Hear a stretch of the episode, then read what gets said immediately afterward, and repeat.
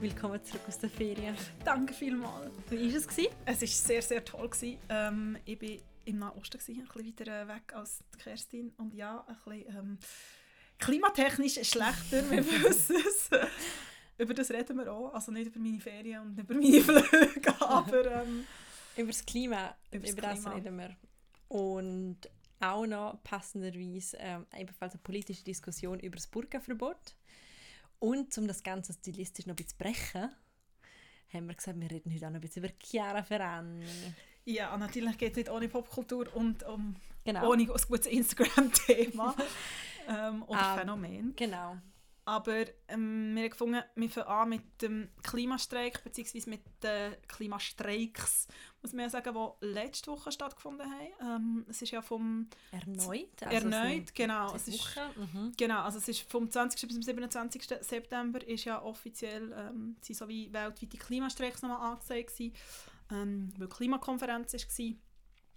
Unter anderem ist Greta Thunberg natürlich wieder am Start gewesen. und ich vor allem, eben, ich bin ähm, im Ausland gewesen. Anscheinend, ich war zu dieser Zeit in Israel gewesen. Anscheinend hat es auch ähm, in Israel welche gegeben, wo ich aber mit irgendjemandem gefragt oder geredet habe, gefragt habe, passiert das hier? Haben sie so gefunden, ah, wir wissen von nichts. Ich weiß es auch nicht so genau. Und ich habe nachher einfach vor allem so Berichterstattung aus der Ferne halt irgendwie gesehen. Du siehst irgendwie die Bilder und ich habe vor allem einfach ein Bild oder ein Bildvergleich auf Twitter gesehen, der halt einfach krass eindrücklich ist. Du siehst irgendwie von letzten August, also August 2018, siehst halt eine junge Frau mit einem Plakat allein hocken und irgendwie 13 Monate später siehst halt einfach Hunderttausende von Leuten demonstrieren und ich habe noch Zahlen nachgeschaut, also anscheinend laut Die Zahlen stehen im, im kleinen Notizbuch von der Annik. in meinem Streben In Notizbuch. Streben-Notizbuch. Gib uns die Zahlen. Gib uns die Zahlen. Also die Organisatoren reden von 7,6 Millionen Demonstranten in 185 Ländern über die sieben Tage, die wie waren. Ähm, und es hat ja am Freit also letzten Freitag hat es ja in Zürich eine grosse Demonstration gehabt. Die nationale war nachher am Samstag in Bern gewesen. und ähm, es, ist so, es gibt unterschiedliche Zahlen, es sind zwischen 60'000 und 100'000 Streikende in Bern gewesen. Also es ist sehr viel für die Schweiz halt. Ich glaube, was du auch gerade angesprochen hast, ist so die Symbolik, ich meine, von diesen krassen Bildern. Also zum einen, man Mhm. sieht überall die, die Städte, die geflutet sind mit Menschen. Ja. Und die andere Symbolik, die mir jetzt auch ein paar Mal zum Beispiel das Wochenende entgegengekommen ist, ist ähm, so Sachen wie Bilder von ähm, so in der Tillade-Romantik, wo dann so drunter gestanden ist, was unsere Generation Ja, genau, gemacht hat vor irgendwie zehn Ja. Jahren und dann halt irgendwie mit trümmeligen Cocktails in irgendwelchen Clubs rumgestolpert und was die, was die, ähm, was die Jugend heute macht und dann Mhm. sind halt die Streikbilder gekommen. Und das ist ja so ein bisschen der Vergleich, wo mega viele in unserer Generation jetzt gerade ziehen, die sagen, Mann, wir sind so unpolitisch gewesen, wir haben nichts gemacht, wir sind nur faul rumgelegen. Ja. Und ähm, ja, irgendwo durch stimmt es wahrscheinlich. Also es ist sicher das Momentum, wo, wo ganz eine andere Dynamik annimmt. Wir haben so etwas nicht gehabt. Also ich nicht so ein Engagement damals zu meinen, zu meinen Kanti-Zeiten oder äh, so habe ich das nicht. Ich gehe nicht, aber ich muss ehrlich gesagt auch sagen, ich habe irgendwie auch niemanden in meinem Umfeld gehabt. Also, weißt, oder dass es jemanden gegeben hat, der gesagt hat, okay, der ist jetzt aktivistisch unterwegs. Also natürlich hast du irgendwie vielleicht so der, der ja, oder so, gehabt sagen, du hast irgendwie den Quoten-Öko vielleicht gehabt in der Klasse. Ja. Aber sonst, also dass wirklich jemand so aktivistisch... Mal eine Freundin gehabt, die ist damals ähm, als eine von der Jüngsten in den Gemeinderat gewählt Okay. worden. Und das hat mir recht Eindruck gemacht und ich glaube, das ist so, so das ist eine Person, die sehr politisch aktiv ist in meinem Umfeld. Aber es stimmt natürlich schon. Wobei ich auch, ja, ich weiß es nicht. Es ist auch, mal wahrscheinlich stimmt es. stimmt wahrscheinlich, wir haben nichts gemacht und jetzt machen die alles. Ich frage mich Was manchmal, von wo das kommt. Wieso haben wir nichts gemacht? Also weißt, hey, sie sind irgendwie kein, also doof gesagt, sie kein Thema rum also ich habe mir das wirklich auch überlegt, als ich so dachte, Aber okay, was habe ich gemacht mit 16? Politisch nichts. Also und ich würde sagen, ich immer interessiert gewesen, immer. Aber mir wäre es jetzt nicht in den Sinn gekommen, um zu demonstrieren, weil es irgendwie, vielleicht hat es ja, also natürlich hat es sicher jetzt Demonstrationen gehabt, aber ich habe irgendwie das nicht aktiv mitgeschnitten und ich glaube, heute ist es schon so das Ding, ich glaube, die Jungen, was tut Werber 85, aber ich glaube, die Jungen, man redet irgendwie auch mehr darüber, es ist wie viel präsenter und natürlich ist das eine die sozialen Medien, aber ich glaube andererseits, man hat wahrscheinlich auch auf MSN Messenger mitbekommen, wenn plötzlich alle ihre Statusmeldung oder wie auch immer das hat geheißen, am Streiken Ja, oder so. Ich glaube, es ist einfach Momentum, wo Ja. sie verwischen, wo so eine Macht hat. Und was ich recht lässig finde, und das ist wirklich, das finde ich auch wichtig in der Diskussion, das wird ja oft dann von den Kritikern von dieser ganzen Bewegung immer so gesagt, dass es nicht zu Ende denkt ist und so weiter und dass die Kinder ja dann am Schluss gleich lieber noch mit ihrer Familie in Ferien wollen. Und ich finde es auch wichtig zu sagen, es ist einfach verdammt einmal nichts schwarz und weiß in unserem Ja. Leben. Und ich finde es so bewundernswert, dass junge Leute das Engagement haben und äh, eine Kollegin von mir ist Journalistin und hat für eine Geschichte ähm, können Teil sein, wie lange in so einem Chat von Kantonsschülern aus Zürich, wo so einen Klimachat haben und ich meine, das ist einfach echt bewundernswert. Ja. Die, haben, die teilen dort diverse Artikel, diskutieren über Fakten, über Zahlen, die nehmen das richtig ernst. Also es ist nicht einfach, hey, ich habe frei und Pinsel, Farbe auf das Plakat und mache das, was Greta macht, sondern sie stellen Fragen und das finde ich super lässig und das stimmt äh, schon, das haben wir effektiv nicht gemacht. Ich glaube glaube aber, ich möchte behaupten, dass, wenn es damals bei uns so eine Bewegung gegeben hätte, glaube ich, wäre ich Teil davon gewesen. Weil ich bin schon auch immer jemand gewesen, der sich engagiert. Das klingt jetzt wirklich, müssen mich selber in Schutz nehmen. Nein, aber ich glaube, es gibt einige Leute in unserer Generation, die durchaus auch jetzt auf die Straße gehen. Also ich kenne viele, die Ja. in unserem Alter... Ich bin selber in eine Klimademo gegangen am Freitag in Zürich. Ich habe geschafft. Ähm, aber ich, ich kenne viele, die wo, wo teilgenommen haben und die es supported haben. Ja, und auch die, die vorher waren, also es war auch nicht die erste. Gewesen. Ich glaube auch, ähm, und, und ich glaube, das, was du vorher angesprochen hast, ist noch recht interessant, aber das mit dem Chat und so, und ja, es ist so radikal, und das ist natürlich, sie nicht gleich mit den, Fe mit den Eltern in die Ferien. Ich finde halt einfach immer, Also und habe die Diskussion... gegen Ferien. es, geht, es geht immer um, die- um die Art und Weise, wie man in die Ferien geht. Definitiv. Mhm. Nein, aber ich glaube auch einfach immer, ich habe mit jemandem kürzlich auch darüber geredet, mit, mit jemandem Älterem, also 60 plus so älter, wo wir also gesagt haben, ja, aber was, so die Jungen, was die fordern, und das ist ja nicht realistisch und so. Und ich finde halt einfach immer, ich meine, in der Schweiz sowieso, aber überall eigentlich. Also für das überhaupt irgendetwas in Bewegung kommt, musst du irgendwie mal mit dem Radikalsten anfangen, weil es ist dann eh immer der Kompromiss vom Kompromiss vom Kompromiss, und bis Ja. dann überhaupt irgendwie mal etwas in Bewegung kommt. Und das ist ja wie bei dieser nationalen, bei dem Klimastreik am Samstag in Bern, ist es ja darum gegangen, also Titel war irgendwie Klima des Wandels und es ist ja wie auch darum gegangen, dass, dass man demonstriert hat, um Genau. aus, aus dieser ganzen Öl- und Gasgeschäft und Genau. Kohlendings auszusteigen und dass man auch nicht mehr in solche Sachen investiert. Ja, also es und- geht ja schon darum, Ja. also es geht ja durchaus auch um ein politisches, also was ja im Moment ist, es geht ja nicht nur darum, äh, ähm, rettet der Regenwald, sondern es geht ja sehr viel weiter. Also Genau. im Moment sind ja die Forderungen einfach, dass Politik aktiv wird. Und dort frage ich mich manchmal auch so ein bisschen aus einem, nicht, ver, nicht verzweifelt, aber wenn ich manchmal so denke, vor allem wenn die Müllinen ja so langsam malen, auch in der Schweiz oder gerade in der Schweiz, wenn passiert denn etwas? Ich meine, dass es durchaus glaub, Auswirkungen hat, hat man ja am Wochenende die Nationalratswahlen in Österreich.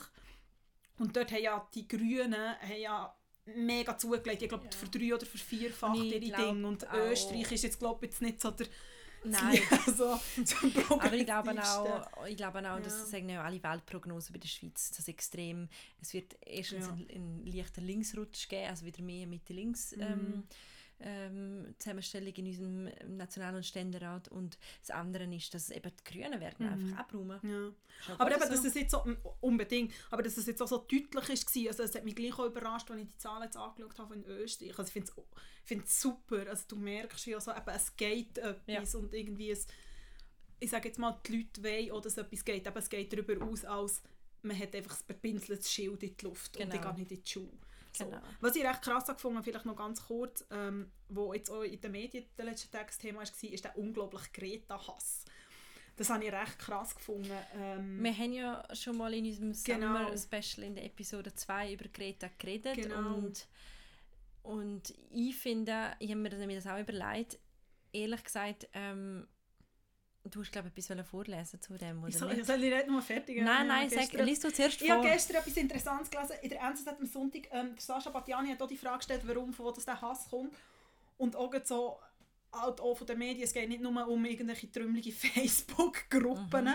wo es auch geht, aber er hat zum Beispiel geschrieben, oder er hat geschrieben, was ich eigentlich sehr treffend gefunden, wo glaube vielleicht wir uns, also nicht wir uns als Journalistinnen, nicht weil wir gegen Greta schreiben, aber wo man sich durchaus auch durch den Kopf kann lassen kann. Also er schreibt, Gretas Selbstvermarktung sei unerträglich, liest man in den deutschen und Schweizer Feuilletons der Zeitungen, in denen in Klammern mittelalterliche Kommentatoren über Thunbergs Moralismus spotten und nicht merken, dass es erst die Journalisten waren, die sie zur Figur machen, die sie heute ist. Und das hat sie in einem Interview vor kurzem gesagt. Sie hat wie so gesagt, hey, schau, ich bin im Fall einfach hergehockt. Ich bin ja nicht mit den Medien geschleppt und bin so gewesen, hallo, hier bin ich und habe Genau. tausend Selfies von mir gepostet. Und das habe ich recht treffend gefunden, weil es Und- ist schon recht beängstigend zum Teil, was man so an, an Kommentaren über sie liest. Genau, und das ist im Fall auch nochmal genau das, was wir damals Also- schon angesprochen haben in Episode 2. Und der Meinung bin ich noch immer. Ich finde, man hat sie zu einer Heldenfigur aufsterilisiert, weil man die Heldenfigur braucht Ja. in den Diskurs.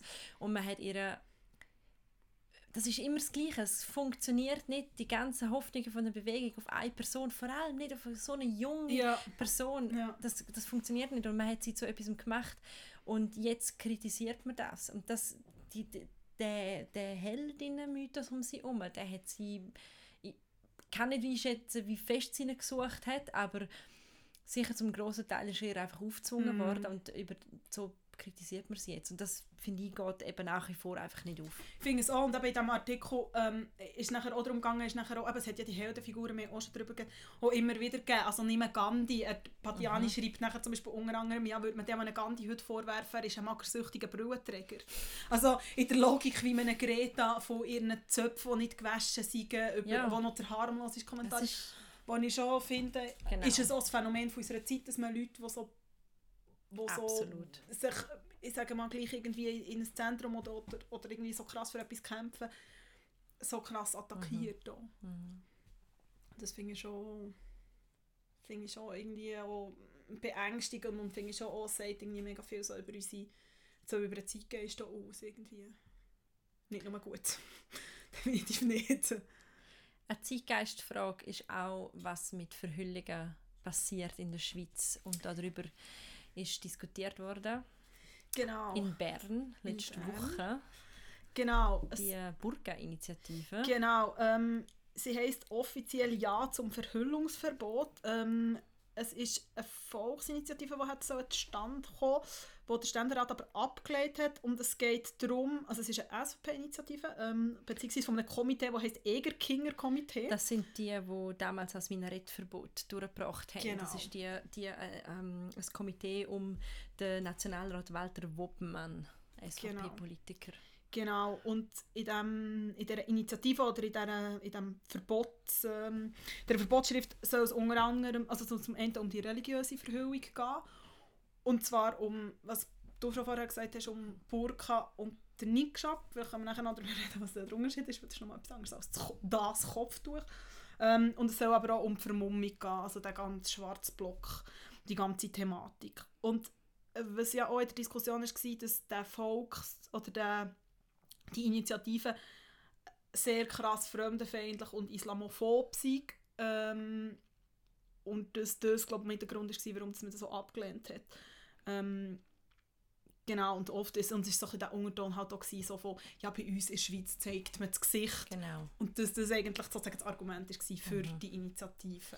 Und jetzt für den Gegenvorschlag, oder für den man sich jetzt entschieden hat, wo einfach besagt, dass man das Gesicht zeigen muss bei entsprechenden Kontrollen. Genau. Genau, also wenn man muss als Person identifizierbar sein, das heisst Genau. zum Beispiel bei einem Zoll oder bei einem, muss kann Polizeipost oder so. Mhm. Genau, das ist so der indirekte Gegenvorschlag, den der Bundesrat gemacht hat. Was natürlich auch immer in dieser Thematik mitspielt, ist, dass man für die Verhüllung von Frauen spricht und da kommt automatisch auch immer eine Kopftuchdebatte wieder auf oder eben ähm, die Frage, ob man Burka, eine Burka will verbieten in der Schweiz. Ähm, ich finde,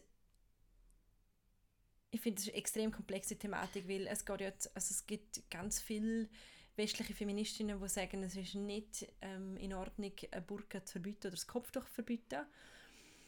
Ähm, weil man raubt damit quasi der Frau das Recht selbstbestimmt entscheiden, genau. wie sie sich verhüllen möchte. Ja, Und auf die andere Seite gibt es, genau, das Freiheitsargument, auf die andere Seite gibt es ganz viele ähm, Frauen, unter anderem Muslime, die sagen, das ist einfach ein, das ist ein patriarchalisches System, das entschieden hat, dass Ja. wir es verhüllen sollen und wir werden damit unterdrückt und ihr tun uns keinen Gefallen, wenn wir uns quasi schien solidarisieren Mhm. ähm, und so overprotective sagen, nein, bitte, ihr, ihr, ihr dürft euch verhüllen. Mhm. Und ähm, es, es, ist, es ist nicht einfach zu beantworten. Es ist extrem komplex. Also, ähm, es, hat, eben, wir haben, es ist glaube ich auch ein Thema, wo man immer wieder darüber diskutiert und eben so das, das Ding von, ist es, was ist die freie Entscheidung von, was will ich anhaben und was ist Unterdrückung. Ich finde es vor allem schwierig, aber du hast vorhin den, Solidari Solidarisierungspunkt ähm, angesprochen, und ich finde, ist mega wichtig. Auf der anderen Seite finde ich es halt mega schwierig, so aus meiner Warte und ich meine, wirklich aus meiner persönlichen Warte, die nicht weiss, wie es ist, kann ich entscheiden, will ich etwas anlegen, ja Mhm. oder nein. Und wie ist es? Also, äh, es ist halt einfach wie so, wenn du das, das nicht gewöhnt bist. Also ich bin jetzt gerade unter anderem in Jordanien, gewesen, ich bin letztes Jahr im Libanon, gewesen, wo, wo zum Teil sehr, sehr offen ist, wo aber zum Teil sehr konservativ ist, wo du halt merkst, wo du, wenn du Haar zeigst, anders angeschaut Mhm. wirst. Ähm, und ich meine, wir reden gar nicht davon, dass man jetzt irgendwie mit kurzen Hosen oder so rumläuft. Es, du wirst anders angeschaut. Mhm. Und das ist halt irgendwie das, was ich krass finde. Und Bettina Weber hat in der Sonntagszeitung äh, ja einen Kommentar geschrieben. Genau. gehabt. Und sie hat zum Beispiel einfach geschrieben, eben, dass wenn man sich verhüllt, also wenn man sich verhüllt oder wenn Frauen sich verhüllen, dass halt eigentlich in der Öffentlichkeit das Weibliche einfach nur noch in einer Form von, von Stoffbahnen existiert. Mhm. Und dass man das wie so vereinheitlicht, aber einfach auch krass unterdrückt Mhm. halt. Kollegin äh, von mir, äh, Helen Echel, hat für die Annabelle mit der Elhem Manea geredet, eine Politologin, die zum Beispiel ganz klar sagt, sie findet nicht, dass ein Burka-Verbot das Problem löst. Frankreich hat Mhm. das Burka-Verbot und zum Beispiel in den Banlieues in, in Frankreich hat sich wegen dem ähm, haben sich ein, ein grosses systematische politische soziale Problem nicht Ja. gelöst durch das. Ja, abgesehen davon gibt es ja auch im Tessin und im Kanton St. Gallen, oder in Genau. den Kantonen Tessin Ein und St. Gallen ein gibt es Burka- Burka-Verbot. Was ich aber ich sehe, ist, ähm, ich wäre, glaube tendenziell schon für das Kopftuchverbot bis äh, zu der Mündigkeit von, von Mädchen. Also, dass man einfach nicht die Chance, dass die Chance haben, Mädchen, die in der Schweiz aufwachsen, sich nicht ab einem gewissen Alter müssen, ähm, abgrenzen und Mm. verhüllen, sondern dass sie bis 18 nicht für, sich verhüllen müssen und Ja. dann haben sie die Mündigkeit und können entscheiden, ob sie es machen wollen oder nicht. Und das finde ich ist, ein- ist ein, wäre für mein, meiner Meinung nach ähm, ein, ein logischer Schritt, weil ich finde, es ist es hat ganz klar die Symbolik von der Unterdrückung von der Frau und das ist das ist der Ursprung davon, wieso man will, dass junge Frauen oder Frauen allgemein Kopftücher tragen. Ja.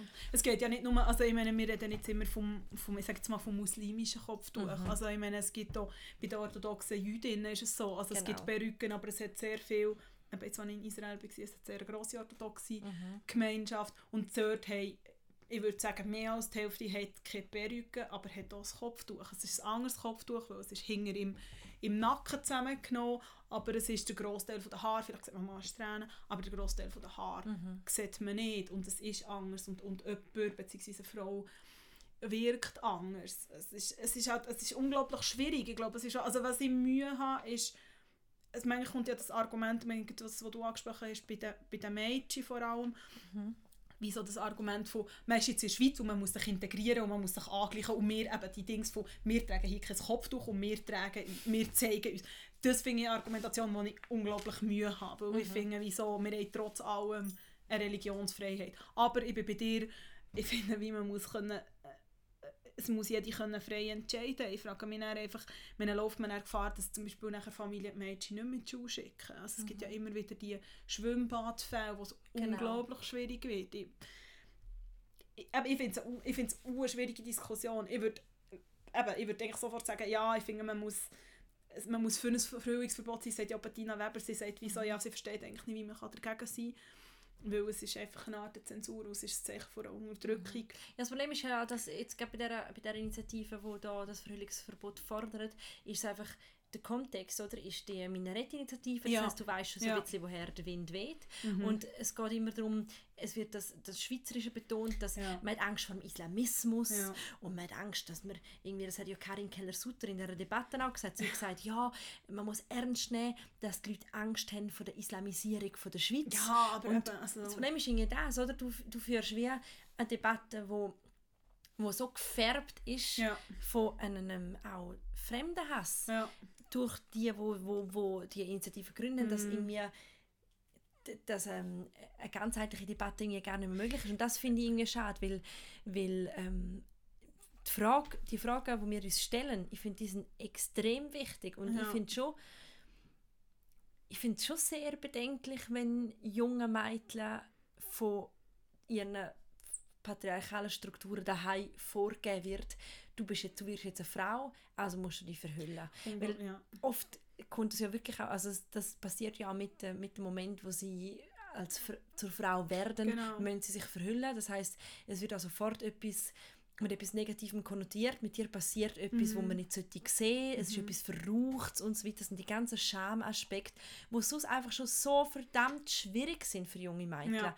Für junge Buben genauso. Aber Pubertät ist sonst schon so schwierig und wenn wir es irgendwie schaffen würden, mit einer Regulierung den Druck ihnen abzunehmen, Ja. würde ich sofort dahinter stehen. Ja, ich finde so, eben, es ist so die Freiheit, wo, also wir können wirklich das Interview verlinken, ähm, wo du vorher angesprochen hast, und Helena Nächeli gemacht hat, wo natürlich nochmal so aus einer ganz anderen Perspektive kommt, wo so nochmal um eine historische Aufrollung geht und von wo das überhaupt kommt, wo es, viel um, einen- um einen Islamismus geht und, und wo es so darum geht, inwiefern das äh, zum einen der Hijab, also das Kopftuch, aber auch der, Burka, also das mit dem Netzchen vor den Augen, aber auch das Mhm. Niqab, das, wo die Augen offen hat, aber Genau. der Rest verhüllt. Weil das ist ja auch immer so ein das. Und das ist das, was ich manchmal so ein stört, wo wie so ist, ja, ja, das Burka-Verbot und das Kopftuch und man weiß irgendwie gar nicht, es ist einfach auch nicht alles Ja. das Gleiche. Weil, sind wir Genau. ehrlich, wie viele Burka-Trägerinnen sieht man in der Schweiz? Mhm. Wenn man etwas sieht, ist es, also natürlich, es gibt es absolut, aber es ist Also sehr nicht, dass wir die schwarze Welle auf der Straße haben. Definitiv nicht. Nicht so viel, wie man ungefähr ähm, auch Minarett sieht. Ja, eben. eben. Aber Panikmache dahinter ist, und das ist das, was mich wirklich nervt, Mhm. weil die Panikmache vom rechten Populismus stört einen offenen Diskurs Ja. darüber, Ja. was die eigentlichen Probleme sind. Ja. Und das ist für mich eben zum Beispiel der Schutz von kleinen Mädchen, die Förderung von der Integration. Weil, klar, es, es, es, es gibt eine Abgrenzung. Du siehst fremd aus und es. Ja. gibt Schweizer, die dich als fremd empfinden und es macht es dir schwierig, dich Ja. zu integrieren. Und eben, dahinter steht eine patriarchale Struktur, die ich einfach nicht unterstützen kann, die einfach Frauen als minderwertig ansieht. Ja. Und das ist für mich sowieso, also das ist das hat für mich überhaupt nichts mit Feminismus zu tun, Nein. das zu unterstützen und als, als äh, äh, in irgendeiner Form sogar noch als Freiheit oder äh, anzuschauen, Nein, wo man diesen Frauen nicht. gibt. Eben, und es geht ja darum, ich finde, wie so das, was du sagst, also, meine, irgendwann kann man sich dafür entscheiden und dagegen entscheiden. Und ich finde, dann zu dem Punkt, wenn man sich dort dafür entscheidet, dann muss man das auch respektieren. Aber es ist ja einfach auch nicht so einfach, um nachher zu sagen, ja, du bist mit dem aufgewachsen und ja, ich ziehe jetzt einfach sozusagen das Kopftuch ab. Also uns hat auch jemand erzählt, dass sich eine Frau ähm, aus dem Nahen Osten dafür entschieden hat, um das Kopftuch ablegen, für sich als Entscheidung, die Entscheidung gegen auszutreten, indem sie nicht mehr das Kopftuch hat und unglaublich angegriffen ist Ja, worden und natürlich. nachher auch in eine psychische Behandlung hat müssen, wo, wo nachher natürlich auch die Frage ist, ja, wäre es einfach einfacher gewesen, um es anzuhalten. Und das ist ja wie das, das ist ja wie auch das Problem find- und ja. das ist ja wie auch so Das der finde ich Punkt, aber nicht, ich- sondern ich finde, man muss eben die Tragweite von der Entscheidung müssen wir können antizipieren und sagen, gut, man, man, man muss entsprechende System, Auffangsysteme Ja. haben, dass es eine Betreuung gibt für Familie, eine Erklärung, äh, es ist wirklich, das ist halt zusätzliche Arbeit, zusätzliches Geld, Mhm. das man ausgeben werden muss, aber das gehört halt einfach dazu. Ja, vor allem, wenn man nachher von Integration redet. Mhm. Also, weißt, und dort geht es ja nachher, also nochmal, es geht ja dort nachher nicht darum, zu sagen, ah, du hast jetzt das Kopftuch abgelegt, du musst jetzt, äh, keine Ahnung, Christ werden, weil das grösste. Bevölkerungsding also Nein, in der Schweiz nicht. zum Christentum gehört. Es geht überhaupt nicht um das. Also, Mhm. du kannst ja Religion in ganz vielen verschiedenen ähm, Dinge, in ganz verschiedenen Schattierungen praktizieren. Das heisst ja auch nicht automatisch, wenn du ein Kopftuch ablegst, dass du nicht mehr religiös bist. Also Nein. ich finde, wie also die, die Dinge ist halt einfach schwierig. Genau. Aber eben, es ist halt der Punkt von der freien Entscheidung und, der Punkt von Unterdrückung. Und das, was du sagst, einfach auch so, dass die optische, äh, man fällt einfach auf. Also eben Genau. gerade bei jungen, bei jungen Frauen Mhm. oder bei, bei Mädchen sogar noch, wirklich Mädchen. Ja, mal schauen, wo der, wo der Gegenvorschlag hergeht. Also ich denke auch nicht, dass es das letzte Mal war, dass, es- Nein, dass es einen Versuch von einer. Initiative gegeben hat. Und also, denkst du, dass irgendwann eine abschließende Entscheidung Ich weiß es nicht. Ich glaube, das Burka-Verbot, ich glaube, dass es maximal eben mit dem, man muss das Gesicht zeigen, wenn zur Identifizierung und ich glaube, in, jetzt in der, mit der Initiative, glaube ich, ist das auch besser. Ich glaube, dass der, was auch schon, darüber ist ja wirklich oft auch schon geredet worden, das Kopftuchverbot eben im Kindergarten und im Schulalter. Und ich glaube, dass die Diskussion weitergeführt wird Ja. und dass man dort hoffe ich schon auch eben den Diskurs noch ein bisschen breiter angeht und auch überlegt, was, was das genau für, für Folgen hat. Mhm. Aber es ist, es ist ein extrem politisch wichtiges und Mhm. aufgeladenes Thema. Mega, und ich finde also das, was du vorher gesagt hast, also was kann man im, im Sinn von Aufklärung im weitesten Sinn machen, Ja. weil ich finde, also ich glaube, was man nicht kann machen kann, ist einfach von heute auf morgen sagen, gut, man verbietet alle. Kopftücher und man kann zum Beispiel an Schulen, also dass man sich schon irgendwie ein Gebot durchaus überlegt, wie kann man, Du also weißt, ja wie kann man auch, wie kann man Mädchen ohne Ja. Kopftuch und auch die Buben abgesehen Du davon, hast ja auch, du hast ja auch nicht, du, du hast ja sensibilisieren. nicht davon, wenn du die jungen Mädchen so in Bredouille bringst mit ihrem Elternhaus. Also es ist Nein. irgendwie wie der Druck, ja, es fun so Mhm. funktioniert es sicher nicht. ja. Ich glaube, es ist noch ein selten schwieriges passender Übergang zum nächsten Ja. Thema. Denn wir kommen von einem wirklich wichtigen ja. ähm, Thema, wo, wo einen bewegt und ich finde, wo eben auch nicht über alles andere als schwarz und weiß ist, wie auch die Klimadebatte auch, kommen wir zu einem relativ einfach gestrickten Thema. Zum Thema Chiara Ferragni. Hello guys! Hello guys! Chi è Chiara Ferragni? Mm! Leoncino! Ja, das ist ein kurzer Abriss von allem, wer Chiara Ferrani nicht kennt. Das tönt ungefähr so auf ihrem Instagram-Account. Wir, unsere Schauspielkarriere haben wir glaub, mit dem auch gerade äh, Ja. begraben. Wie ich meine Dings als Bond-Regisseurin Bond- die letzte. Ja, genau, genau, genau. vorletzte. Ähm, ja, wer wissen möchte, warum die, äh, die Annik definitiv nicht Drehbuchautorin oder Regisseurin vom nächsten Bond wird, kann die Episode es muss drei. Drei? Ja. Ich glaube, es ist drei. Ui, das sollten wir besser vorbereiten. Ähm, also, äh, genau, Chiara, Chiara Ferrani. Ferragni. Entschuldigung, Chiara Ferrani. Wer sie nicht kennt, mache ich einen kurzen Abriss und erkläre, wer sie ist. Chiara Ferrani ist eine Bloggerin. Ähm, sie hat den Blog The Blonde Salad ins Leben gerufen vor ziemlich genau zehn Jahren. 2009 ist der erste Post. Genau. Habe ich natürlich Online recherchiert. Und sie ist wirklich eine der ersten, die das Medium Blogs, so Ja. für Modeblogs für sich äh, gefunden hat und extrem erfolgreich umgesetzt hat. Also sie ist innerhalb von zwei Jahren hat sie Millionen schon von, von Follower gehabt Mhm. und ähm, ich glaube rund 12 Millionen Aufrufe pro Monat hat sie verzeichnet, wie du gemerkt hast, ich kann auch immer fancy rausschreiben. Kerstin hat auch noch eine kleine Klammerbemerkung noch. Auch ähm, zwei Papiere mit Auch. Leuchtstift angeschrieben. Ich bin nicht die Einzige. Und Chiara Ferrani hat jetzt einen Film, eine Dokumentation über sich selber rausgebracht. Die heißt Unposted. Ja, Ferragni unposted. Unposted. Unposted vielleicht noch, eben, sie hat mit dem Blog angefangen, hat es aber dann sehr erfolgreich weitergezogen auf Instagram und ist glaube ich auch eine von der ersten wirklich so gewesen. Ja. Also wirklich so, so, eine, so eigentlich so die Ur-Influencerin Influencerin. ist eigentlich Mhm. Chiara Ferragni gewesen. Jetzt hat auch unglaublich früh also mit Kooperationen mit Modehäusern angefangen. Mhm, Genau. genau. Und Hat letztes Jahr geheiratet. ja, der Fedes oder Fedez, ich weiß nicht, das ich sagt, Fedez. Ähm, er ist italienischer Rapper, wo wir beide müssen lachen, weil wir vorher gerade darüber geredet haben. Es war einfach, er ist erwachsen, er zieht sich immer noch ein bisschen an wie ein Kind, ist sehr fest tätowiert und die beiden haben eben einen Sohn. Das ist der Leoncino! Ja, genau. Ich weiß gar nicht, heißt der Leone? Ich Heißt glaube, der er Leon? Leo. Heißt der Leo. Leo? Leo. Und ja, sie hat jetzt die Dokumentation rausgebracht und die geht eben um ihr Leben und sie möchte wie zeigen, alles, was man noch nicht über sie gewusst hat, möchte sie jetzt auspacken in dem Film. Man muss sagen, aber der Film, wir reden immer auch so ein bisschen im Konjunktiv, weil der Film, also die Filmgrundsprache vom Film ist italienisch, was grundsätzlich ja nicht das Ding ist. Er hat Premiere gefeiert am Filmfestival von Venedig vor ein paar Wochen und ist nachher genau sage und schreibe drei Tage in den italienischen Kinos gewesen. Ähm, und soll in etwa sechs Monaten nachher auf Reihe ausgestattet werden. Genau. zusammen mit Amazon Prime sollte irgendwann kommen. Und er war in diesen Tagen unglaublich erfolgreich. Ja. Gewesen. Also das irgendwie mehrere Millionen, ähm, ich glaube es sind ungefähr 160 Millionen Leute, die den genau. angeschaut haben im Kino in drei Tagen. Das ist ein rechter Wahnsinn ja. und es hat rund 1,6 Millionen Euro reingespielt. Ja. Es gibt verschiedene Quellen, die sagen, es ist der erfolgreichste Film vom italienischen Kino Cinema. Ever. Aber ähm, es gibt auch ganz viele Quellen, die sagen, das stimmt nicht. Und es gibt auch solche, die sagen, es ist von 2019 und wir haben das sehr lange recherchiert und man muss irgendwie nicht sagen, richtig. Wir haben es nicht richtig herausgefunden und das Ding ist wirklich, es ist irgendwie mehr ein Thema in den italienischen Medien. Mhm es ist irgendwie, es hat irgendwie, ich glaube, die deutsche Vogue hat irgendwie einen Artikel gemacht und dann irgendwie der australische Harper's Bazaar hat irgendwie noch etwas gemacht.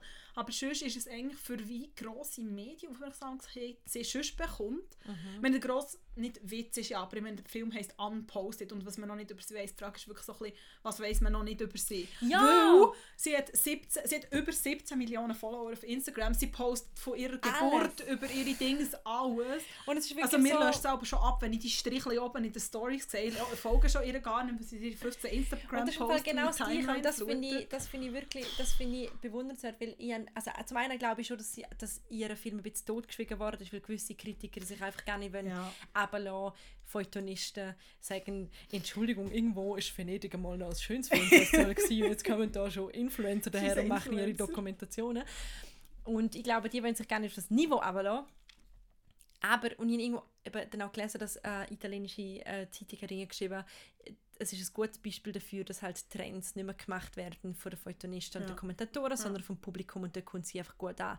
Und das finde ich echt richtig bemerkenswert. Mega. Ich meine, sie macht einen Film. Sie, ihre ganze Karriere basiert darauf, dass sie permanent Hose ablässt und alles, was sich zeigt. Also ja. wie du sagst, wirklich, man nimmt, sie nimmt einem überall mit von, wie sie einen Kaffee, wie sie am Fedes in Los Angeles sagt, wie er auf Englisch muss einen Kaffee bestellen, weil er so schlecht Englisch kann, bis hin zum, wie sie ihrem Sohn die Windeln wechselt ja. und wieder zurück irgendwo, wo sie mit ihrem Lover, also nicht Lover, sondern eben Mann, Entschuldigung, ja. aber auch ihrem Lover, ähm, romantisch ihre ja, Hochzeitsjubiläum feiert. Ja. irgendwie Party macht. Aber sie zeigt alles ja, von sich und sie schafft es zum 1,6 ja. Millionen Euro rein, indem sie das Versprechen ja. gibt, jetzt seht ihr alles von mir. Ja. Chiara Ferrani, wenn du das jemals hörst, was habe ich noch nicht von dir gesehen?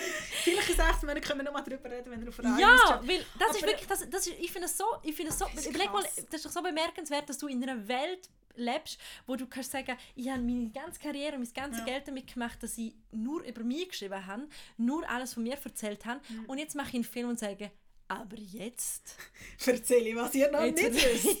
ja! Aber es ist mega krass. Und 160 Millionen Personen gehen sich das anschauen und denken, aha, also, ich habe tatsächlich so nicht gewusst, dass sie damals nach dieser Filmpremiere nicht direkt heimgegangen ist, sondern zuerst noch Also es ist wirklich krass. Also, ich, meine, ich finde einfach, die Inszenierung von ihren Schwestern, von ihrer Mutter. Die hat irgendwie noch ein Buch geschrieben letztes Jahr und das ist mega, man ist so proud und so. Und dann ihren Hund und ihre, der Verlobte von ihrer Schwester. Es ist wirklich einfach so, ich meine, ihr ganzes Leben ist glaube ich eine Inszenierung und hey, es muss doch so fucking anstrengend Aber es ist wie, als, es ist wirklich, als würden, würden hey. Kardashians einen Film machen, anpostet, ja. ja was ihr aus ja. 100 Staffeln Keeping Up with the Kardashians noch nicht wissen.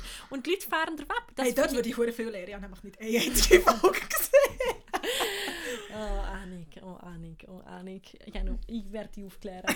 Was auch noch bemerkenswert ist, ist, dass sie nicht einfach, das muss man auch sagen, sie macht das nicht einfach äh, blind, äh, bastelt sie vor sich her, oh, sondern sie hat so richtig prominente Unterstützung. Ähm, die, äh, die bei dem Film hat eine italienische Filmemacherin Elisa Amoroso hat ähm, Amo, Amoroso, ja, Amoroso, hat, ja. Ähm, Regie geführt und die ist eigentlich ganz hip. Mhm. Und in der ganzen Produktion ist sie auch unterstützt worden von der Donatella Versace, Ja. von der Diana von Fürstenberg Ja. und von der Maria Grazia Ciuri, die Chefdesignerin ist von Dior und auch Und ihr Hochzeitskleid. Nein, ihre Hochzeitskleider. Ah, stimmt, sie hat ja mehrere gehabt. Genau. Wo sie nämlich, Ja. kleine Side-Notiz, vor einem Jahr in Noto in Sizilien ihre Fedes geheiratet hat, haben die einfach mal schnell einen ganzen kompletten Rummel, und damit meine ich wirklich einen Rummel, Ja, ja, sie hat ihren eigenen Merch gehabt. Du hast können Chiara-Puppen aus dem komischen Armgreifteil. Also haben wirklich so einen Rummel-Zirkus äh, veranstaltet mit riesen, jede Plastikflasche, die ihr Konterfei drauf hatte. Und das war ein riesen Zirkus gewesen. und sie hat, glaube drei verschiedene Kleider gehabt. Alle sind von Dior, Dior gewesen. gewesen, ja. Und das sind eben eigentlich recht wichtige Player in der Mega. Modebranche, die sie unterstützen. Das heißt, sie ist nicht einfach, sie, sie wird nicht missbilligend angeschaut, sondern sie wird wirklich als Player und als Macht Ja, und ich meine, man muss schon sagen, also eben, man sagt ja ihr auch, man sagt immer, immer so, ja, sie ist so posch und sie kann sich alles leisten und irgendwie, es ist einfach alles immer mega aufgetragen, sie ist so das Büppli. Und, aber ich meine, man muss schon sagen, bei aller Kritik, ich bin auch nicht ihr grösster Fan, aber es ist unhuere beeindruckend. Sie ist zur Wahnsinn. richtigen Zeit am richtigen Ort sein. Und ich meine, sie hat ein Unternehmen aus dem gemacht. Ich Mhm. weiß nicht, wie viele Leute mittlerweile für sie arbeiten. Ab und zu sieht man ihr Büro, wo einfach auch an der Wand all die Covers sind von diesen weltweiten Magazinen, wo Ja. nachher nicht irgendwelche Popo-Zeitschriften aus Italien sind, sondern auch... ja, nein, aber ich sage, es ist nur nicht nur... Ski. Ja, es ist nicht nur Ski, sondern auch irgendwie, keine Ahnung, ein Glamour aus allen Dings und ein Hey, ja, und, Ich meine, es ist ein Wahnsinn. Unternehmen und sie hat es Wahnsinn. geschafft, eine Marke zu werden und sie hat es geschafft, vor allem nicht mit nur irgendwelchen trümmeligen Billigmarken, sondern eben mit, Mhm. was du sagst, mit, mit Dior und Versace und, und ich meine, sie hat ja auch, glaube ich, noch ihre eigene Modellinie, die sie irgendwie auch noch macht, und mit der ganz trümmelig mit ganzen Augen, sehr italienische Ästhetik. Sehr, sehr italienische Ästhetik. sehr italienisch. Aber sie hat es irgendwie geschafft und was ich auch krass finde und was ich glaube auch recht bezeichnend finde, ist, dass der Film genau drei Tage ist gelaufen. Weil sie spielt natürlich, sie hat glaube ich irgendwann so eine komische Make-up-Academy, frag mich nicht genau was, ich bin aber auch nicht ganz draus gekommen. Gehabt. Sie spielt natürlich krass mit dem Community-Ding und alles ist mega exklusiv, wenn man sie kann sehen. In diesem Film kommen auch so ein paar Follower von ihr zu Wort, die glaube ich auch fast durchdrehen. Abgesehen davon, und das ist das, was mich würde interessieren würde, wenn ich gelesen habe, dass auch Soziologen zu Wort kommen. Und, meine, was auch, glaube recht viel zu über sie und ihr Unternehmen aussieht, es hat eine Harvard Case Study gegeben, von dieser Harvard University, eine Case Study zu The Blonde Salad, Wahnsinn. wie sie das geschafft hat, in dieser kurzen Zeit so erfolgreich zu werden und mit welchen Strategien und mit welchen... Also es, ist ist, einfach- wirklich einfach ein Phänomen. Ich Ja. glaube, es ist wirklich auch ein Phänomen ein für Phänomen. die Wirtschaft. Ja, und Also, sie, ja, vor allem für die italienische Wirtschaft. vor allem für die italienische Wirtschaft, man muss natürlich sagen, sie hat auch sehr viel außerhalb von Italien Ja, ja, absolut. Also, Aber dort sie ist- wahrscheinlich auch den Stutz gemacht. Ja, ja, ja. Aber sie ist wirklich Also- unglaublich erfolgreich und das muss man ihr lassen. Und wir werden den Film schauen, sobald wir ihn schauen können. Ja. Und vielleicht machen wir dann noch ein Follow-up. Vielleicht lassen wir es auch so. Wer der Chiara Ferrani nicht folgt auf Instagram, kann das ja mal machen und sich das Ganze mal anschauen und uns mal sagen, was ihr so darüber denken. Also ich habe jetzt fünf Tage sie für, aus Recherchezwecken bin ihr gefolgt und ich muss sagen, ich muss ihr wieder empfolgen. Sie Es ist einfach sehr, es ist einfach sehr ähm, hysterisch und eben, es ist sehr viel Leoncino. Hi guys! Ja, Der Italo-Englisch-Akzent finde ich recht herzig. Wegen Ja. dem höre ich es eigentlich auch noch gerne. das stimmt. Okay, wir haben Retze im Gegensatz zu ihrem Fedetzen. Ja. So, kommen wir Wow. zum Abschluss. Wir kommen zum Abschluss. Die Das runde jetzt ein, Themen- jetzt ein Uhrenbogen, gewesen, den wir Mega. gemacht haben. Ein du. hoher Rank. Ja, also wirklich. Haarnadelkurve würde ich sagen. Ähm, Empfehlungen, Was empfiehlst du mir? Soll ich anfangen? wie du willst. Ich habe mir ja sehr schwierig da, so sehr schwer da die Woche. Ähm, Ich habe irgendwann mal der Annik so geschrieben, hey, was empfiehlst du für ein Medium, dass wir vielleicht nicht das Gleiche haben? Und sie drei Tage mir nicht können antworten, weil sie so hier und her gerissen war. Also ihr könnt euch in der kommenden Woche auf super Tipps von der Annik freuen. Nein, ich habe mich für etwas entschieden. Mhm. Ähm, für etwas, wo wir, weil wir schon mal kurz darüber geredet haben, ähm, für ein Buch von einer englischen Schriftstellerin. Es ist ein Debütroman. Sie heißt Anna Hope und ihr Buch heißt Expectation- Expectations. Und für alle, die Sally Rooney sehr gerne haben und nicht auf ihr nächstes Buch mögen planen, sie gehen ihnen das Buch empfohlen. Es geht um drei junge Frauen und um Freundschaft. Sie sind bisschen älter oder sie werden älter als in Sally Rooney in den Büchern. Ist zum Teil in der Erzählweise nicht ganz so stringent wie Sally Rooney. Es hat zum Teil so ein bisschen mm, Moment. Aber ich finde es super, weil es ist schon nochmal so das was man, also der, der, der Punkt ist der, es sind drei, drei Frauen, die befreundet sind und es spielt immer zwischen den Zeiten, was sie gehofft haben, was sie werden während der Uni und was sie jetzt so sind mit Oh Mitte, nein. Ende 30. Aha. Und ist es positiv? Ähm, es ist beides und das ist das, was ich interessant finde. Es ist Okay. nicht so, wo wir haben alle die Träume gehabt, wir haben alle die Träume. Es ist nicht so happy-go-lucky, es ist sehr tiefgründig so. Und es geht von Kind oder nicht Kind haben, über Ehe, die scheitern oder eben nicht scheitern, über Affären, Cool. über Beruf. Und ich habe es sehr gerne gelesen. Es liest sich auch, also wenn man noch. Herbstferien hat, ähm, ist es sehr, sehr empfehlenswert. Ich empfehle eine Serie, beziehungsweise ja, mal eine Serie, ähm, äh, eine Dokumentationsserie, die sehr witzig ist. Äh, Eine Freundin von mir, ich bin gerade ein paar Tage in Lissabon gsi und äh, eine gute Freundin von mir hat mir ähm, Somebody Feed Phil empfohlen mit dem Film Ro äh, Phil Rosenthal. Der ist Produzent von ähm, Everybody Loves Raymond, der Erfolgssitcom. Die Annik drüllt mit den Augen, sagt er jetzt, ich habe gerade gar nichts.